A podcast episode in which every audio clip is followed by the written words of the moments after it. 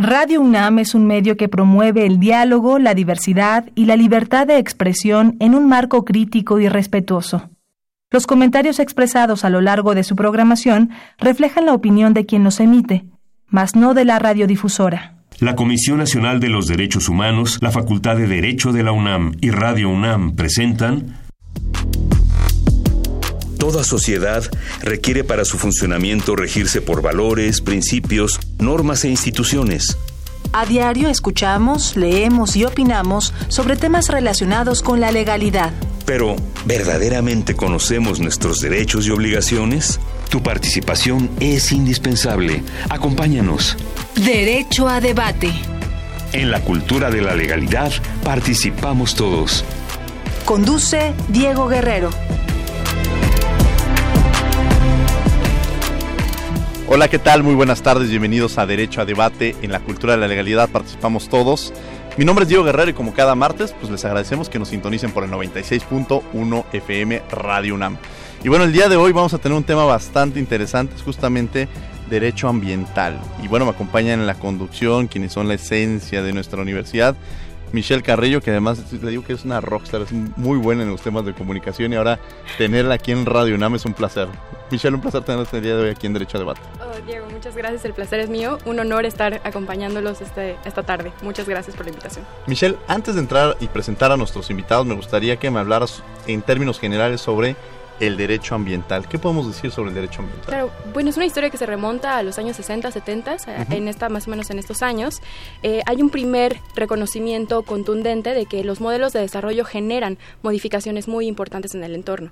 En el marco de estas nuevas realidades y transformaciones, no solamente ambientales, sino principalmente sociales, se generan una nueva necesidad de establecer o de expedir nuevas normas de gestión y de planeación ambiental. En ese sentido, nacen nuevos marcos legales que finalmente terminan derivando en lo que conocemos como derecho ambiental, que finalmente es una forma o es un instrumento de regular las interacciones o las relaciones que tiene el ser humano con el entorno a través de normas ambientales, estas basadas, entre otras cosas, en ciencia y tecnología, pero, pero bueno, finalmente representa un espacio eh, multidisciplinario que permite escuchar a todas las voces involucradas en el territorio, ¿no? en la gestión de los territorios. Tendríamos los instrumentos en términos jurídicos que son necesarios y que incluso lo vamos a platicar el día de hoy de, cómo logran eh, de alguna manera premiar, pero también es un tema que pues, los, están esos instrumentos, pero van mucho más allá en el tema cultural, en el tema social, en el tema de conciencia.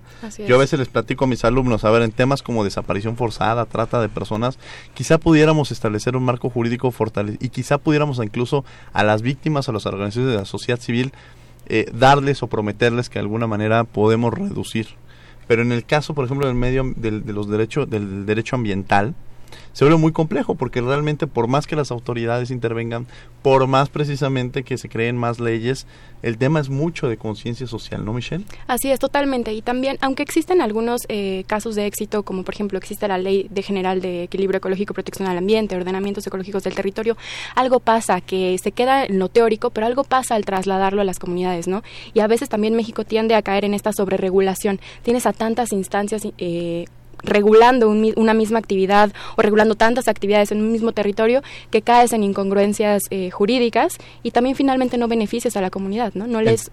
¿Y en tu experiencia? ¿En tu experiencia has encontrado esta parte de estas leyes que sean eh, aplicables de alguna manera? Porque además tú entras en otra, en otra dimensión, que es precisamente eres bióloga. Sí. Entonces en el campo, en la práctica, eh, ¿has utilizado o has visto la importancia de estas leyes? Claro, totalmente. Por ejemplo, la CONAM, la Comisión Nacional de Áreas Naturales Protegidas, decreta, entre muchos otros criterios, utiliza eh, sistemas de información geográfica, no mapas, aptitudes del territorio para decretar las áreas naturales protegidas. Cuando llegas a las comunidades te das cuenta que muchas de ellas no sabían de estos planes de, de, ah, de, existe un decreto o se planea decretar una ANP, sino que se vienen enterando hasta después.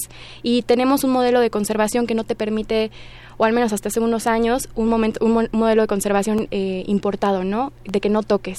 Es importante esto, entonces no lo toques, pero el ser humano necesita manejarlo. Manejar el ambiente. Entonces necesitamos construir políticas que vayan encaminadas al desarrollo económico, promover el desarrollo social y también conservar, que es perfectamente compatible. Pero aparentemente algo no estamos haciendo bien y quizás se deban a otro tipo de intereses, ¿no? Algo no estamos haciendo bien y vamos a discutir de este tema. Pero antes de presentar a nuestros invitados, vamos a escuchar las voces universitarias. ¿Qué sabe nuestra comunidad universitaria sobre el tema que vamos a abordar el día de hoy? Y regresamos a los micrófonos de Radio UNAM. No se vayan. Las voces universitarias.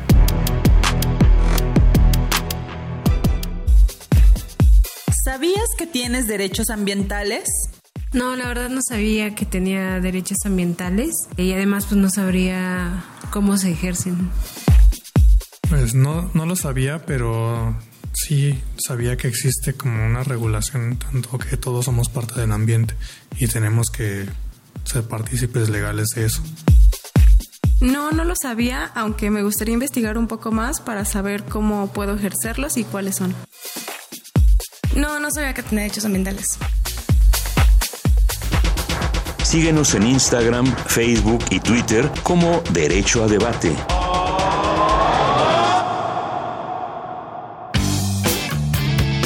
Queremos que entres al debate. Llámanos al 55 36 43 39 y participa. Derecho a debate.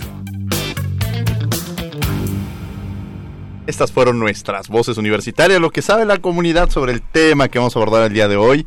Y bueno, como les había mencionado, el día de hoy me acompaña Michelle Carrillo en la conducción. ¿Quiénes son nuestros invitados, Michelle? Bueno, tenemos con nosotros al maestro Alexander Pérez Carrera, coordinador general de estudios de posgrado en la Facultad de Derecho de la Universidad Autónoma Benito Juárez de Oaxaca. Alexander, un placer. Qué gusto, ¿eh? En primer momento el agradecimiento por esta importante oportunidad. Estamos en la máxima casa de estudios en nuestro país, un verdadero privilegio estar pisando suelo universitario pero más importante todavía por el tema que vamos a tratar y que tiene que ver con un caso concreto, materia ambiental, rescate de dos ríos muy importantes en nuestra ciudad de Oaxaca y pues más adelantito vamos a empezar a tocar de fondo el tema. Muchas gracias. Claro que sí. Y bueno, también nos acompaña el maestro Carlos Morales Sánchez, promovedor del amparo para el rescate en ríos de Oaxaca.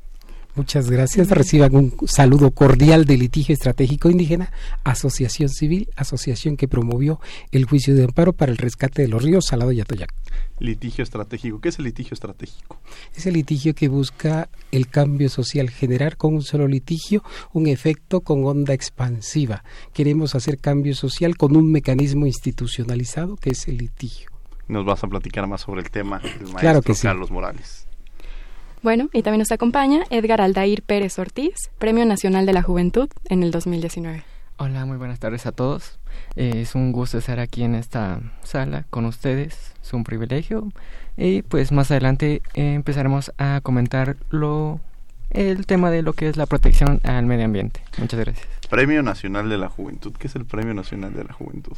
El Premio Nacional de la Juventud es un galardón que se le otorga a a jóvenes eh, del Estado mexicano, eh, para ser más específico, eh, a 20 jóvenes en 10 categorías diferentes, que es la protección de protección del medio ambiente, promoción de derechos humanos, ciencia y tecnología, em, em, promoción de la cultura política, artes, artes y demás distinciones. Vaya, entonces es un premio bastante... ¿Quién lo otorga este premio? lo otorga el el Estado mexicano por parte de la Secretaría de Bienestar. Bueno, pues felicidades por, por este premio porque eso habla muy bien de, esta labor desde, esta, desde los jóvenes que empiecen a desarrollarse y a generar un emprendimiento en las diversas áreas que existen. Y bueno, vamos a, justamente, eh, me gustaría empezar contigo, Edgar, si nos das un panorama general de lo que vamos a abordar el día de hoy, justamente de este derecho ambiental. Bueno, eh, primeramente me quisiera presentar como debe ser. Eh, mi nombre es Edgar Aldair Pérez Ortiz. Soy de la comunidad indígena zapoteca de los valles centrales del estado de Oaxaca. estudio en la Facultad de Derecho y Ciencias Sociales de la Universidad Autónoma de Juárez de Oaxaca y pertenezco a la Asociación Litigio Estratégico Indígena ACE. El pasado 21 de octubre eh, obtuve el Premio Nacional de la Juventud por la distinción en protección al medio ambiente. Eh, este premio lo obtuve gracias al trabajo que se realiza en litigio estratégico en la promoción del juicio de amparo para protección de los ríos Salado y Atoyac, ríos eh, que circundan la, la ciudad de Oaxaca que actualmente están sumamente contaminados. Esta idea surgió a partir del 2016 en que con ayuda de un ciudadano de la ciudad de Oaxaca, eh, que tiene su casa aproximadamente unos 150 200 metros del río, acudió a nuestra asociación a, a pedirnos ayuda para ver qué era lo que se podía realizar con esta contaminación, ya que las autoridades encargadas de la protección del medio ambiente estaban siendo omisas, no hacían las acciones correspondientes para prevenir, bueno, restaurar los ríos como eran actual, antes, unos 50, 60 años. Entonces fue por, esto que el 31 de marzo de 2016, en litigio estratégico indígena, junto con el ciudadano oaxaqueño, promovimos una demanda de amparo para la protección de los ríos a la de Atoyac. Una demanda de amparo, ¿qué es una demanda de amparo, maestro Carlos? Es una petición que una persona formula ante la autoridad jurisdiccional en la que argumenta que se le han violado algunos derechos humanos. El juicio de amparo generalmente había sido utilizado para la protección de derechos civiles y en este caso el gran mérito del litigio estratégico indígena es ampliar este ámbito de protección y lo que hicimos fue tratar de justiciabilizar derechos difusos, derechos ambientales, lo que son conocidos como derechos económicos, sociales, culturales y ambientales. Muy bien, Michelle. Sí, bueno, también algo que mencionaba Edgar es esta distancia, ¿no? Entre el río y, y, los asentamientos. ¿Nos puedes platicar acerca de esa distancia? ¿Qué pasa si hay más metros de distancia, si hay menos?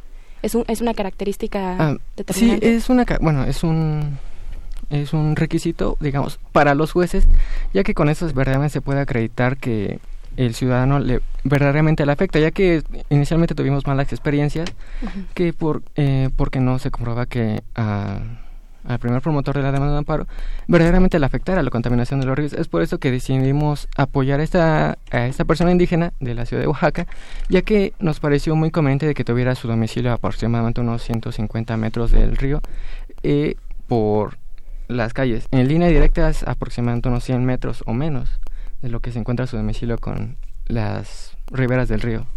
Interesante. Eh, ahí en una, en una situación más profunda, eh, técnicamente para ser posible acudir a un juicio de amparo, que ya explicaba el maestro Carlos qué es lo que implica, eh, hay una figura previa que hay que acreditar, que es el interés legítimo.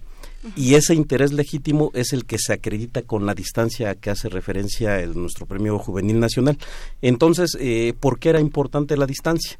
Porque se tenía que acreditar que sí afectaban los derechos al ambiente de este quejoso, de esta persona, respecto a la distancia porque se encontraba dentro del ecosistema de alguno de los ríos. Entonces, al acreditar la distancia, es como se acredita el interés legítimo, que es el primer supuesto para poder acudir al juicio de amparo. Por ello, la, la importancia de determinar que sí había interés legítimo, dado la cercanía del domicilio de esta persona con los ríos que se encuentran actualmente contaminados. Y solamente así se puede eh, acreditar el interés legítimo, de qué otra manera pudiéramos acreditar este interés legítimo, sobre todo pensando ya futuro en otros casos que se pudieran presentar. A partir de la jurisprudencia que se generó, derivado del amparo del río Salado Atoyac, el Tribunal Colegiado Auxiliar de Acapulco determinó que las personas que viven en una ciudad que tiene contacto con un río, todas las personas que están que viven en la ciudad tienen interés legítimo para promover amparo. Nosotros pensábamos que no era necesario acreditar el interés legítimo porque pensábamos que cualquier persona del Estado, de la ciudad, del país, del mundo, podía tener un interés en la protección de los ríos. Sin embargo, lo que hemos aprendido conforme a la práctica que hemos generado es que necesariamente tenemos que acreditar por lo menos que la persona vive en la ciudad donde eh, circundan los ríos, donde atraviesan los ríos. O sea, por el hecho de vivir en la ciudad ya se puede acreditar este interés legítimo, porque pues al final todos tendríamos una afectación de, de, en un momento determinado de, las consecuencias que se puedan generar en, los daños a un río o, o en particular, ¿no? Eso fue uno de los logros de la sentencia que se emitió con motivo del amparo del río Salado y Atoyac, definir quién es, qué persona tiene interés jurídico, qué interés legítimo para proveer amparo. Y lo que se dijo por parte del Tribunal Colegiado Auxiliar de Acapulco es que la persona que habita en la ciudad donde está el río tiene interés legítimo. Y eso es un gran avance porque con anterioridad habíamos tenido dificultades eh, para la acreditación del interés legítimo, que eh, precisamente fue lo que explicó el joven Edgar Aldair. Tuvimos que medir con una cinta métrica la distancia existente entre la casa de la persona y el río. Pero Michelle, es interesante porque en esta parte del interés legítimo, pues entenderíamos que todos, en, la, eh, si afectan un río en Oaxaca, no es que estén afectando a los oaxaqueños. O sea, están afectando el medio ambiente de México y nos vamos más allá. O sea, es decir, no es que viviéramos una burbuja en la cual exclusivamente estuviéramos afectando. Si se afecta el medio ambiente de un país, se está afectando el medio ambiente de todos, o sea, de todo el mundo. Si Estados Unidos hace una afectación en el medio ambiente, nos repercute a nosotros y así sucesivamente, ¿no? Totalmente, hay que verlo desde un sistema complejo, ¿no?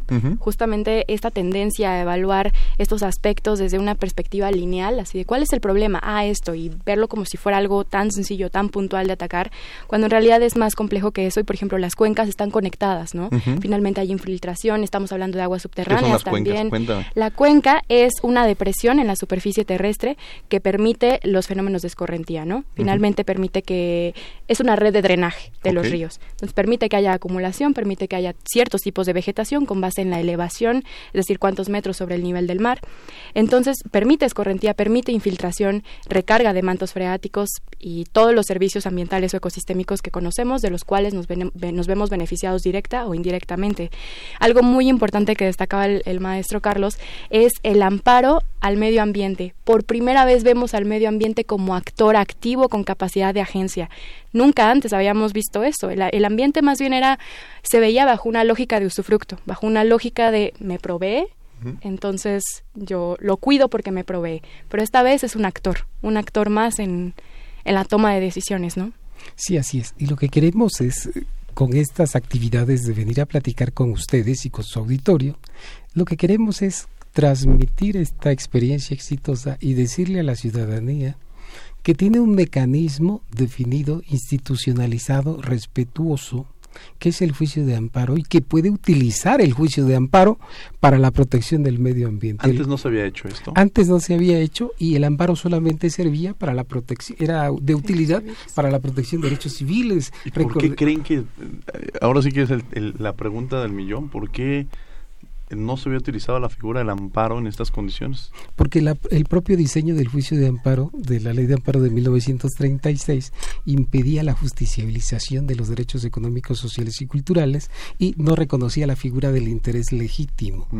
A partir de la reforma del 10 de junio de 2011 y la reforma de la creación de la nueva ley de amparo, tenemos un, una nueva, un juicio de amparo renovado flexible que permite, que es más protector, que garantiza, que permite hoy defender este tipo de eh, derechos difusos colectivos como se les llamó tradicionalmente pero eh, que es, resulta de gran utilidad por eso nosotros intentamos hacer este ejercicio con resultados favorables y exitosos y no queremos que solamente exista un amparo para la protección de los ríos, sino que existan mil amparos en México porque lamentablemente la contaminación de nuestros afluentes es la misma que la que padece el río Salado. Y ¿Cómo toman ustedes el caso? ¿Cómo fue que la historia un poco de cómo es de que litigio estratégico determina participar en este, en este proceso de amparo? Sí, inicialmente con nosotros colaboraba una estudiante de la Universidad Autónoma Benito Juárez de Oaxaca y en las cercanías del campus CEU de la universidad, eh, colinda con el río Salado. Hasta su salón de clases llegaba el olor eh, nauseabundo y fétido ah, del río Salado. Entonces, como ella colaboraba con nuestra asociación, fuimos, visitamos el río, documentamos la contaminación y empezamos a pensar en que teníamos que utilizar una estrategia jurisdiccional para el rescate del río Salado. Inicialmente solamente nos abocamos al río Salado. ¿Cómo probamos la contaminación? Con una estratagema. Nosotros acudimos previamente al juicio de amparo, previamente al juicio de amparo acudimos ante la CONAGUA mediante un ejercicio de transparencia, de acceso a la información pública y solicitamos de manera de manera eh, casi imperceptible esa solicitud para que nos informaran cuál era el grado de contaminación y sólidos suspendidos, coliformes fecales, etcétera, del río y Conagua inocentemente nos dio la información. Con esa información nosotros ya pudimos acreditar el nivel de contaminación de los ríos y con eso acreditamos la contaminación y nos relevó de probar mediante pruebas periciales químicas, porque nuestra asociación, como no recibe financiamiento de nadie, tiene la dificultad para la, para la comprobación desde una pericial química de esos extremos. Mm. Por lo tanto, nosotros acreditamos con la propia información que nos proporciona la Conagua eh, la contaminación. ya solamente había que acreditar que esa contaminación viola los derechos humanos. Y así fue como nos llevamos el juicio. Primero tendríamos que acreditar el interés legítimo, después tendríamos que justamente determinar estas afectaciones, la contaminación que se genera, Alexander. Así es. Fíjese, maestro, que en esta parte es bien importante comentar que este amparo es histórico en México, eh, se ha generado precedente histórico a partir de la ciudad de Oaxaca respecto de estos dos importantes ríos y en esta parte obviamente que el reconocimiento muy puntual al litigio estratégico, al maestro Carlos Morales, al equipo de trabajo que ellos tienen, porque por situación de iniciativa propia es como se motivan a promover estos amparos que después de un largo camino finalmente hay una sentencia que concede el amparo. ¿Una sentencia? ¿Qué es una sentencia? Eh, ok, ¿qué es una sentencia? finalmente la resolución que recae a este juicio de amparo. Entonces, finalmente, la jueza de distrito que toca resolver el asunto o este juicio de amparo eh, vincula a las autoridades de los tres niveles de gobierno, federal, estatal y municipal, a diversos municipios que eh, tienen este, competencia a las riberas de los ríos, de estos dos importantes ríos, para efectos de que de inmediato asuman acciones tendientes al rescate de estos dos importantes ríos. Bien importante, hoy en día estamos en etapa de ejecución de sentencia. Sin embargo, es esta la parte que preocupa porque si bien es cierto y hay un amparo que ordena el rescate de estos dos importantes ríos, ahora viene la parte complicada de materializar esa sentencia. ¿Y dónde interviene la participación de las universidades? Que eso me llama mucho la atención. Tenemos litigio estratégico, mencionan que incluso, que además es un ejercicio muy interesante, el papel que juegan las universidades, eh, de enseñanza, de transmitir el conocimiento, pero justo será un ejercicio que surge de estudiantes de la universidad con sus profesores, en donde encuentran un caso práctico, que aquí me parece que así debe ser la enseñanza, a través de casos prácticos y con conciencia social, una universidad pública que tenga una responsabilidad social, en donde la preocupación que se genera en torno a estos, a estos casos, o el caso del río en particular, de los ríos en particular, nos llevan a que lo toma la universidad, lo hace parte de la universidad, dónde o dónde va más allá el papel que juegan las universidades. Ok, bien importante. En la actualidad eh, ostento orgullosamente importante oportunidad el cargo de coordinador general del área de estudios de posgrado de la Facultad de Derecho de la Universidad Autónoma Benito Juárez de Oaxaca. Y en esa intención y cuidando precisamente la responsabilidad social que debemos tener todas las instituciones de educación pública, es como platicando con el maestro Carlos Morales, se le ocurre, y nuevamente, primero se genera antecedente histórico con la situación de que conceden el amparo, y al maestro Carlos Morales se le ocurre una segunda figura que tampoco existe hasta en este momento. Eh, me comenta el maestro Carlos Morales y me dice, mire, ya hay una eh, sentencia dictada, estamos en etapa de ejecución, sin embargo, hay que vigilar qué va a pasar con esa ejecución, si se materializa o no se materializa. Y entonces en esa parte se le ocurre al maestro Carlos Morales que a mi área de posgrado, dado la importancia del mismo, eh, y en caso concreto a mi persona, se nos concediera el carácter de observadores en el cumplimiento de la sentencia. Observadores. Observadores. ¿Qué es esa figura? Observador? pues mire, bien, interesante. Es una figura que se le ocurre al maestro Carlos, que me la comenta, yo la comparto. Se le hace la petición a la jueza de distrito que está encargada del amparo. La jueza del distrito, cuando lo sabe, me requiere vía oficio para que yo me manifieste. Yo manifiesto que acepto la asignación de observador y una vez que yo doy esa respuesta, entonces ella me concede el carácter de observador. Interesante porque es una figura que tampoco se había visto antes en alguna etapa del juicio de amparo, y menos en ejecución de sentencia. Entonces, otro antecedente importante que se está generando ahora. ¿Cuál es la finalidad de esa figura de observador? Estar pendientes y coadyuvar desde la actividad educativa de importancia en la intención de abonar al cumplimiento efectivo, a la materialización efectiva de, esa sentencia que ordena el rescate de los ríos Salados y Atoyac. A propósito de ello, eh, en coordinación con el maestro Carlos Morales, hemos tenido ya eh, importante participación en distintos foros nacionales, internacionales, mundiales en materia de ecología y hemos aprovechado estos foros para hacer pronunciamientos públicos en el sentido de requerir respetuosamente a las tres autoridades, a los tres niveles de gobierno, para efectos de la materialización efectiva del cumplimiento de esa sentencia. No queremos que nos quedemos por parte de las autoridades en medios actos que impliquen meras gestiones tendientes al cumplimiento, como siempre lo dicen. Estamos en vías de gestiones para el cumplimiento de la sentencia. No queremos ello, lo que queremos es que se materialice esa ejecución de esa sentencia. Porque si así se logra, entonces vamos a tener de manera inmediata y real, objetiva, el rescate de estos dos importantes ríos que son el río Toyac y el río Salado. Y en esa parte es donde vamos a tener intervención nosotros. Por ello la importancia de estar en este importante espacio universitario. Porque primero iniciamos en Oaxaca, hemos tenido otros espacios muy buenos, pero nada mejor que estar en esta máxima casa de estudios en México y desde aquí insistir en el llamado a los tres niveles de gobierno que resultan vinculadas en la sentencia de amparo para efectos de que en realidad y de manera inmediata materialicen el cumplimiento de esa sentencia. Ahorita me, gustaría que nos dijeran cómo podemos empujar, pero antes vamos a un corte, vamos a escuchar por tus derechos las noticias más relevantes de la Comisión Nacional de los Derechos Humanos y regresamos a los micrófonos de Radio NAM. No se vayan. Por tus derechos.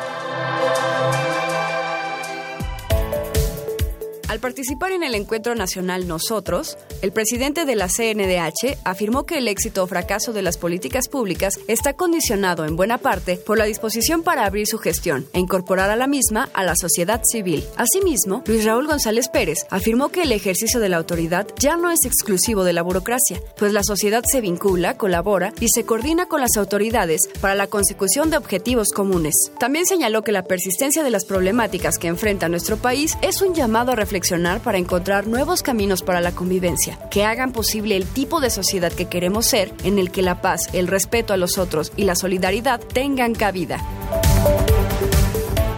La Comisión Nacional de los Derechos Humanos celebra la designación de Jan Yaraf como representante de la Oficina Regional de la ONU para América del Sur, luego de que en los últimos tres años y medio se desempeñó como representante de la Oficina de la Alta Comisionada para los Derechos Humanos en México. Durante su estancia en dicha dependencia, Yaraf realizó labor en favor de las víctimas de violaciones a los derechos humanos por una mejor defensa de estos en el país. Este organismo constitucional autónomo reconoce el respeto y trabajo con que se condujo la relación ambas instituciones, en especial para abordar temas como los casos de personas desaparecidas en el país, de violencia contra las mujeres y agravios a periodistas y personas defensoras de derechos humanos, entre otros.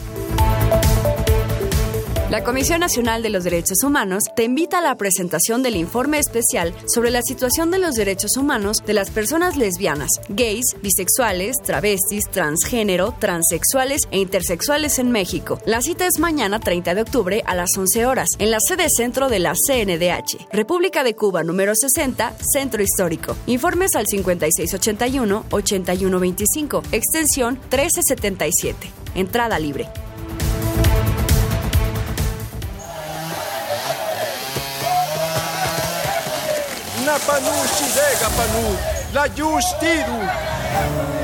Somos defensores del medio ambiente y el territorio. Derechos que no deberían ser defendidos, solo ejercidos. Las personas defensoras de los derechos humanos realizamos esta labor para que algún día ya no sea necesario hacerla. CNDH. Escuchas Derecho a Debate.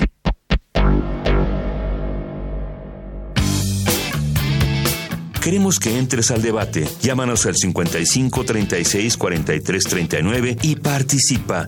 Derecho a debate. Hola, estamos de regreso aquí en Derecho a Debate. Y bueno, maestro Carlos, me gustaría preguntarle, ¿qué planes de restauración se tienen para esta recuperación de estos importantes ríos en Oaxaca? Quisiera comentarte que como esta sentencia es histórica, pero también es la primera que se emite en México para el rescate de los ríos, al principio como que no sabíamos exactamente cómo se va a cumplir esta sentencia, por la gran cantidad de actores y por la naturaleza de los derechos.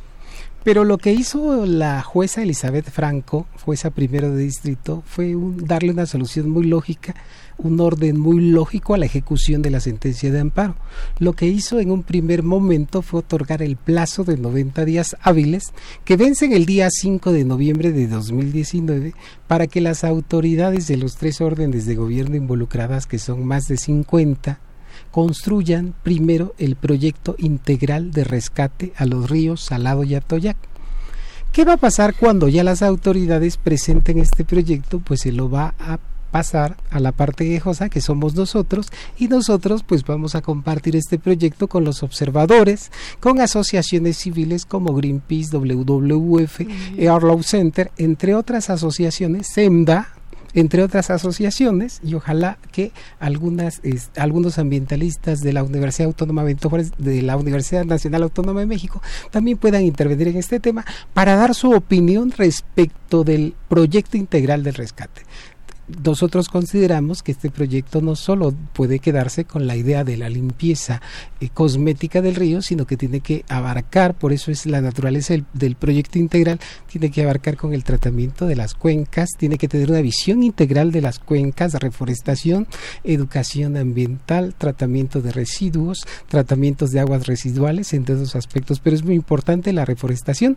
Como el río Atoyac nace en Telixtlahuaca, creo que el rescate de los ríos empieza precisamente en la parte de la sierra, en esa parte donde habrá que reforestar para que eh, podamos sanear nuestros ríos. Cinco, o sea, estamos hablando del 5 de noviembre, estamos hablando el próximo martes. Así es. ¿Y qué pasa si las autoridades, estaremos muy pendientes, pero qué pasa si las autoridades no cumplen con esta responsabilidad, con esta ejecución de la sentencia? ¿Qué es lo que sucede? Se iniciará un procedimiento de ejecución de sentencia que puede concluir con la separación del cargo de las autoridades responsables omisas y su puesta a disposición del Ministerio Público. Pero lo que hemos advertido es que ha habido una, una este, actitud eh, pro rescate de los ríos por parte de las autoridades municipales de Oaxaca de Juárez y todos los municipios con, que, por los que transcurre el río, por los que pasa el río. Entonces esperamos nosotros, tenemos confianza en que presenten el proyecto integral al día 5 de noviembre de 2019, que presenten ese proyecto para que lo podamos compartir, para que se lo podamos dar a la ciudadanía oaxaqueña, pero también a todas las personas interesadas en el país para que intervengan y puedan darnos opinión sobre ese proyecto integral de rescate. Es que es un tema de conciencia, Michelle. O sea, la verdad es que entramos a la responsabilidad que tienen las, las autoridades pero el tema de concientización social, o sea, que entendamos la importancia que tiene proteger nuestro ambiente. Y sí, totalmente, y de apropiación al territorio, ¿no? De saber que, que puedes manejarlo, pero también puedes cuidarlo. Y, me, me, encantaría preguntarles también algo al respecto de, ¿han notado que si las poblaciones indígenas tienen un profundo conocimiento respecto al, al manejo de los recursos, ¿han notado si si hay algún, alguna disimilitud en el manejo, cuando estas, esos usos y costumbres o estas tradiciones de cómo manejar el entorno eh, ya no existen, cuando ya se vician por, por, por, ideas externas? ¿Ha notado alguna diferencia? ¿Algún desapego al territorio, incluso reniego al mismo? Quisiera comentarte que eh, los pueblos y las comunidades indígenas sienten profundo respeto y amor por el río. Totalmente. Por los ríos. Donde empieza el problema de la contaminación generalmente es en las zonas urbanas, porque eh, ya en los centros urbanos ya no existe esa relación de amor con el río. En los pueblos y las comunidades las personas tienen prohibido eh, depositar sus residuos sólidos en el río, sus residuos, y como consecuencia de ello hay partes del río Atoyac que están limpios, que, no, que están no contaminados en virtud de que el respeto que sienten las personas de los pueblos y las comunidades indígenas. Pero en toda la parte de la ciudad de Oaxaca es la parte donde están los ríos más, más contaminados. Y en el tema de los jóvenes hay conciencia. Edgar, ¿tú consideras que en tema generacional ¿Ha habido una concientización o crees que no, no hay esta responsabilidad? Y también pensándolo desde tanto desde las comunidades hasta en las propias zonas urbanas. Mira, eh, sí hay conciencia en los jóvenes, pero depende mucho también de la educación que se recibe en casa, porque a veces hay jóvenes que verdaderamente están em, encargados, mm, tienen conciencia de lo que es su medio ambiente, pero también que quienes no, no les importa verdaderamente. Y es como lo comentaban ustedes, eh, de las comunidades indígenas es la educación que ellos tienen, su cultura que ellos les inculcan, es lo que verdaderamente es sorprendente, porque si vamos a una comunidad indígena vemos es muy raro ver que las calles estén llenas de basura o algunas otras cosas. Pero si llegamos ya aquí a la, a la ciudad, a un lugar urbanizado, ya la ciudad es verdaderamente diferente. Se ven los eh, las calles llenas de basura, gente tirando la basura en las calles, en los ríos. Es sorprendente. Bueno, yo que tengo que pasar todos los días por el río Salado, me ha tocado ver cómo eh, personas al mediodía, en la mañana, en la noche, están arrojando sus bolsas de basura eh, a las riberas de este río. Es decir, no les importa. Y, pero yo, yo soy de la idea que es es mayormente la educación que se recibe en casa. Sí, esa es parte y también la, la, educación que se recibe en casa y la educación que se recibe en las universidades, maestro Alexander. Claro que sí, eh, creo que en este tema de gran importancia tenemos que involucrarnos todos, sociedad civil, autoridades, académicos, todos. Eh, es sorprendente, pero por ejemplo, en su momento la Relatoría Especial de Naciones Unidas determina que las enfermedades que tienen que ver con contaminación representan uno de los índices más altos de morbilidad mundial. Es decir, determinan que mueren más personas por contaminación del agua que en guerras o en otras maneras de violencia. Entonces es importante, es indispensable que todos nos comprometamos con nuestro ambiente, porque de lo contrario, en muchos supuestos a veces estamos preocupados por el crecimiento personal, por el crecimiento profesional, estamos viendo prácticamente lo que hay enfrente de nosotros pero no estamos viendo los que vamos a heredar a los que vienen atrás. Y si no cuidamos el ambiente, pues no tiene mucho sentido que ahorita tengamos una vida muy decorosa, porque en el futuro entonces a nuestros hijos, ¿qué les vamos a regalar en situación de ambiente? no entonces, tendremos calidad de vida, ¿no? No tendremos calidad de vida. A lo mejor podemos ahorita conseguir calidad de vida, pero no es la que vamos a heredar. Entonces, bien importante que todos asumamos el compromiso y que nuestras autoridades asuman medidas inmediatas para parar la contaminación que hoy en día viven estos ríos y asimismo medidas educativas que también nos incumben a las universidades públicas para efectos de que también como sociedad civil aportemos en evitar seguir contaminando estos importantes ríos. Decíamos, este es el ejemplo primario en la ciudad de Oaxaca, pero yo creo que la mayoría de nuestros ríos en el país están lamentablemente en la misma situación. Vamos a escuchar Derecho UNAM hoy, las noticias más relevantes de la Facultad de Derecho y regresamos a los micrófonos de Radio UNAM. No se vayan. Derecho UNAM hoy. El pasado 26 de octubre concluyó la edición número 38 del curso de oratoria de la argumentación jurídica, que como ya es tradición, imparte el doctor José Dávalos. Como ejercicio final, hablaron siete alumnos del curso, y entre las ideas expresadas se dijo que la gente no tolera que se pronuncien en los discursos palabras altisonantes. Muchas veces los oradores lo hacen para buscar que de esa manera haya un acercamiento con el auditorio, pero los resultados a veces son contrarios. Los expositores hablaron también del miedo de hablar en público y explicaron que esto se supera teniendo pleno conocimiento de lo que se va a decir. Los más de 300 participantes recibieron de manos del maestro Dávalos su constancia de asistencia y reiteraron su compromiso de seguir practicando para mejorar sus habilidades de comunicación a favor de su ejercicio como profesionales del derecho y en lo cotidiano. En el marco del curso permanente de ética de la Facultad de Derecho, recientemente se dictó una conferencia sobre ética judicial a cargo del doctor Javier Saldaña Serrano. En el curso se analizaron varias posturas en relación al quehacer del juzgador y su vinculación con la vida privada. Los asistentes coincidieron que debe existir cuidado en el comportamiento que se proyecta, porque todo hecho impacta en su papel como representante del tejido social. La Facultad de Derecho ofrece una serie de talleres extracurriculares que ayudan a enriquecer las bases para un mejor ejercicio del quehacer profesional. Muchos están abiertos al público, así que entra a www.derecho.unam.mx y conoce la oferta que tenemos para ti. Te invitamos al ciclo de conferencias Desafíos Jurídicos en el Sector Empresarial, que se llevará a cabo el 30 de octubre a partir de las 11 horas. Informes y horarios en nuestra página de Facebook. Síguenos en Instagram, Facebook y Twitter como Derecho a Debate.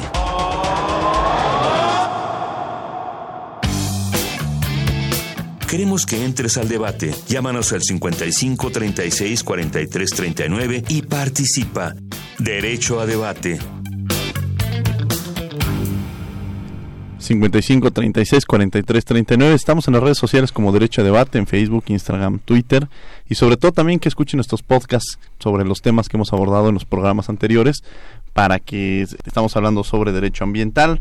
Me acompaña el día de hoy en la conducción Michelle Carrillo, que es alumna de Biología de la Facultad de Ciencias de la UNAM.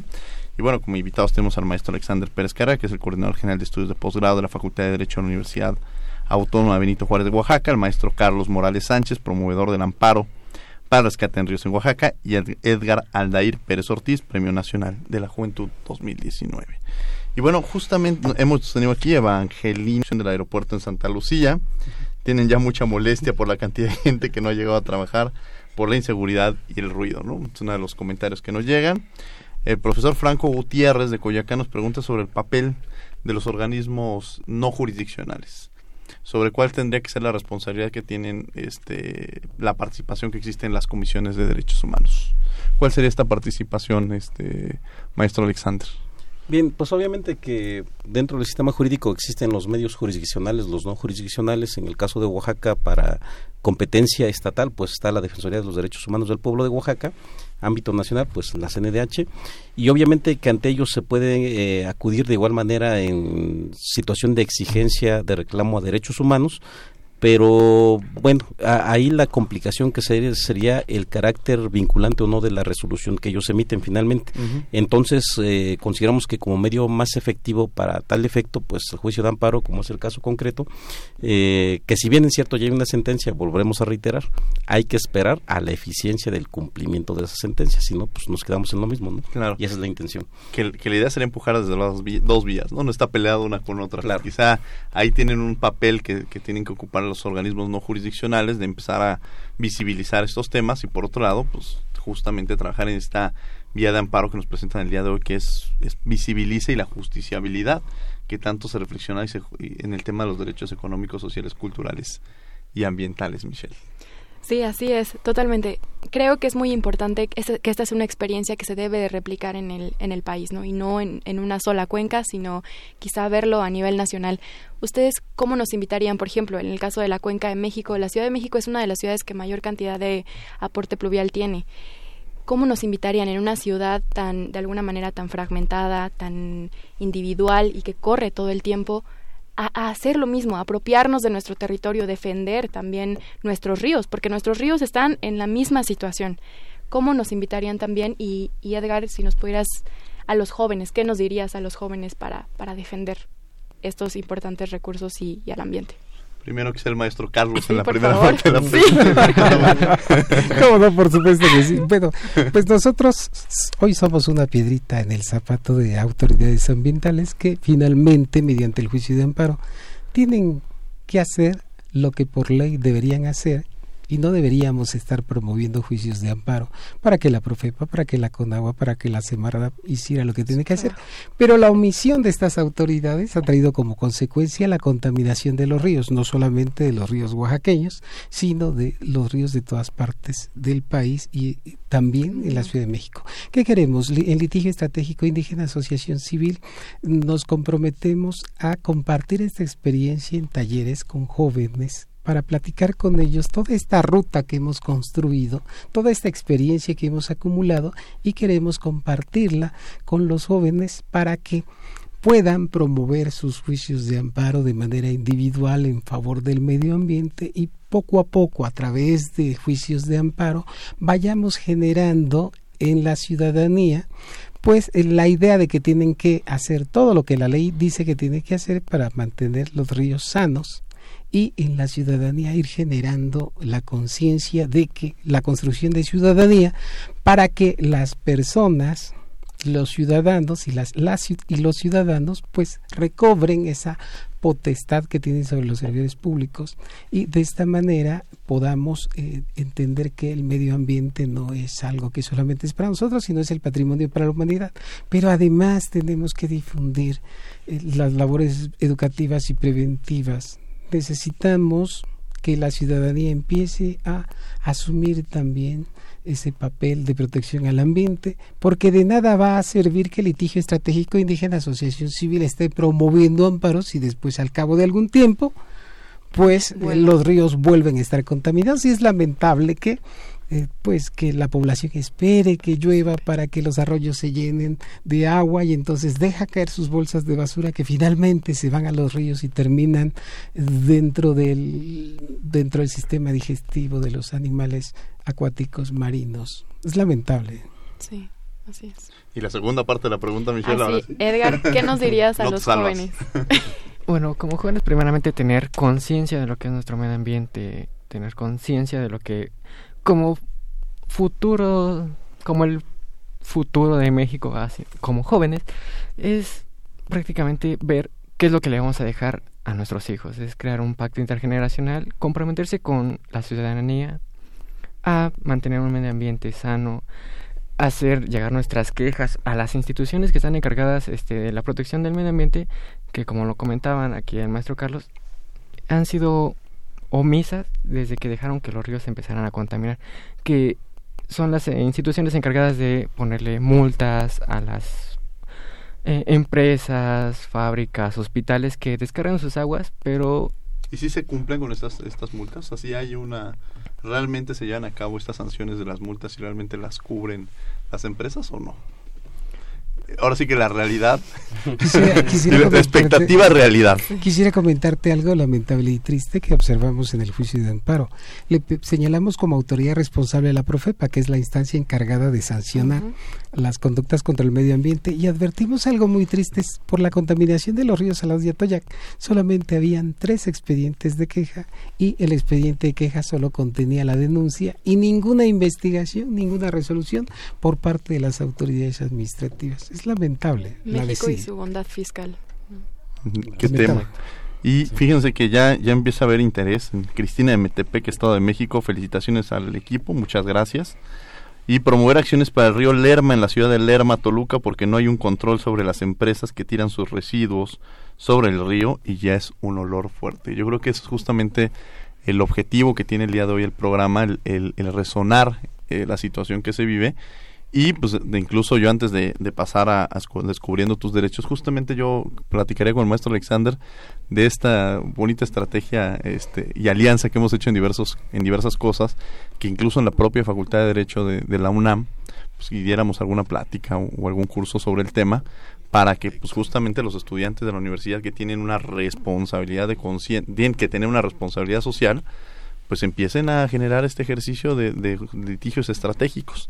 Vamos a escuchar Descubriendo tus derechos y regresamos a los micrófonos de Radio UNAM. No se vayan. Descubriendo tus derechos. Derecho a la seguridad social. Como miembro de la sociedad, toda persona tiene derecho a la seguridad social y a obtener mediante el esfuerzo nacional y la cooperación internacional los recursos de cada Estado para satisfacer los derechos económicos, sociales y culturales indispensables a su dignidad y al libre desarrollo de su personalidad. Escuchas Derecho a Debate. La última y nos vamos. La última y nos vamos. Mariana Yu, saludo al maestro Alexander y al maestro Carlos. Excelente programa. Nos escribe por, por Facebook. Bueno, pues ya estamos en la última y nos vamos. Algunos temas que nos hayan quedado en el aire y que ustedes eh, quieran impulsar o quieran este, comentar antes de, concluir el programa. Empezaríamos, pues, bueno, con nuestro Premio Nacional de la Juventud, con el Edgar Aldair Pérez Ortiz. Edgar. Sí, eh, quisiera agradecer eh, por la invitación a tu programa. Eh, como joven, quisiera invitar a toda la ciudadanía, a la juventud eh, de todo el país a tener conciencia por nuestro ambiente.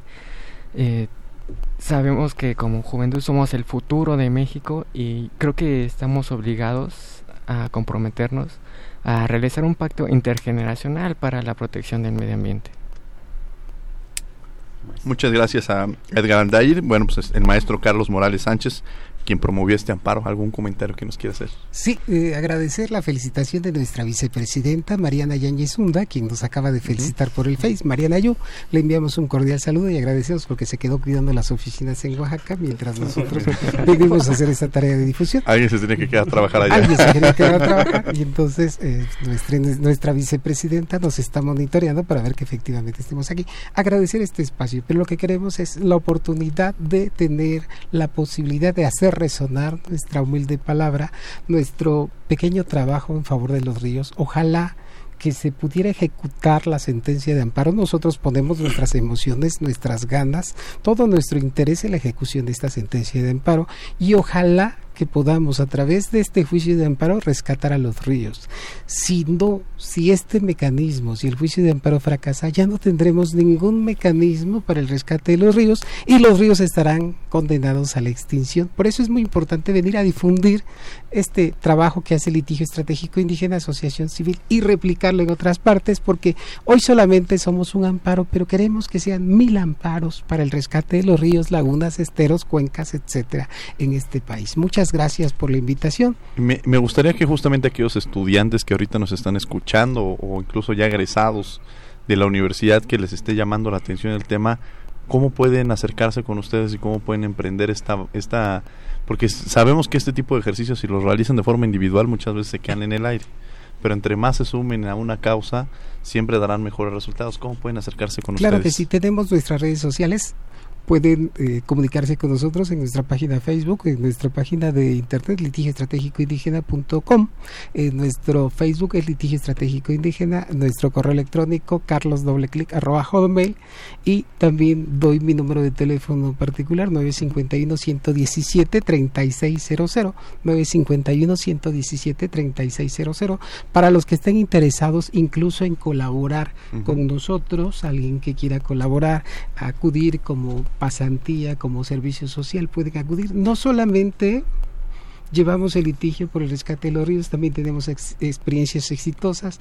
Hemos ya obligado al Congreso, mediante un juicio de amparo, a construir la ley de consulta previa, libre e informada para los pueblos y comunidades indígenas del Estado de Oaxaca. y también hemos logrado, eh, hemos logrado que la Suprema Corte de Justicia de la Nación, en tres casos, haya ordenado al titular del Poder Ejecutivo la traducción de la reforma constitucional indígena a las lenguas indígenas de Oaxaca. ¿Solamente abogados o si una bióloga Por supuesto quiere participar? Gracias.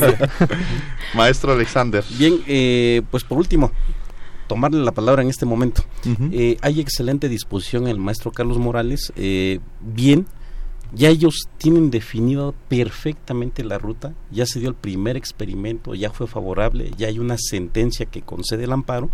Entonces, pues ya es una persona con experiencia y lo que hay que hacer es reproducirlo. Entonces, eh, a mí me gustaría comprometer aquí al maestro Carlos Morales, comprometerlos a ustedes a que nos inviten a esta Facultad de Derecho y diseñar un taller específico para, en concreto, enseñarle a los alumnos, a los interesados, a cómo promover este amparo en la idea en que tenga que ser eficiente y con los resultados favorables que hasta el día de hoy lleva este amparo que ordena el, rescate de los ríos Salado y Atoyac en la ciudad de Oaxaca. Compromiso ya en esta mesa y lo vamos a llevar a cabo, entonces ya damos aquí la premisa. Y Por, por, último, robo un minutito que es parte de la función de observador, el requerimiento a los tres niveles de gobierno que resultaron vinculados para efectos de materializar el rescate de los ríos Salados y Atoyac.